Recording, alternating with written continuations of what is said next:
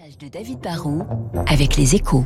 Bonjour David. Bonjour. L'armateur CMA CGM vient d'annoncer des bénéfices de plus de 23 milliards d'euros. Mhm. Ce sont les plus gros bénéfices de l'histoire euh, de l'histoire française. Comment peut-on atteindre de tels montants? Alors, c'est vrai que sur l'exercice 2022, le, le champion français du transport maritime a dégagé plus de profits que, excusez du peu, hein, Total Energy, Stellantis, LVMH ou, ou BNP Paribas. Et on n'est pas habitué à ce que, ce que les portes-containers rapportent plus que le pétrole, l'automobile, le, luxe ou la finance. En fait, on sort d'une année exceptionnelle. L'an dernier, on était dans un redémarrage très fort post-Covid du, du, commerce mondial.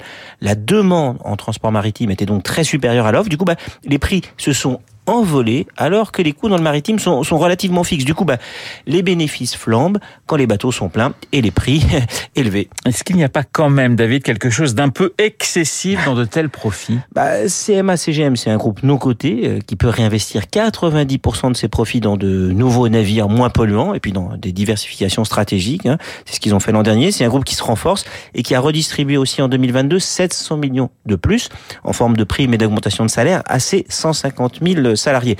Ensuite, le maritime, il faut le savoir, c'est une industrie hyper cyclique. Hein. Le, le, groupe a perdu de l'argent en moyenne tous les trois ans. Alors cette année, en plus, le fuel va rester à des tarifs élevés, la demande en transport qui a été un pic va se réduire, et donc l'équilibre offre-demande va devenir moins favorable. Le groupe va sans doute gagner de l'argent en 2023, mais franchement beaucoup moins.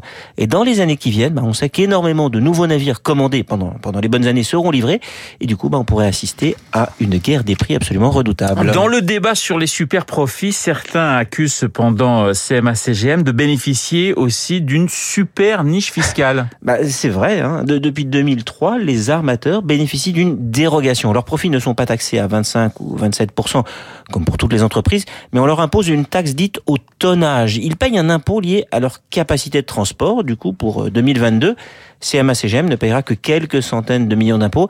Et cette taxe différente entraîne un, manque à gagner pour le fisc qui sera de plusieurs milliards d'euros.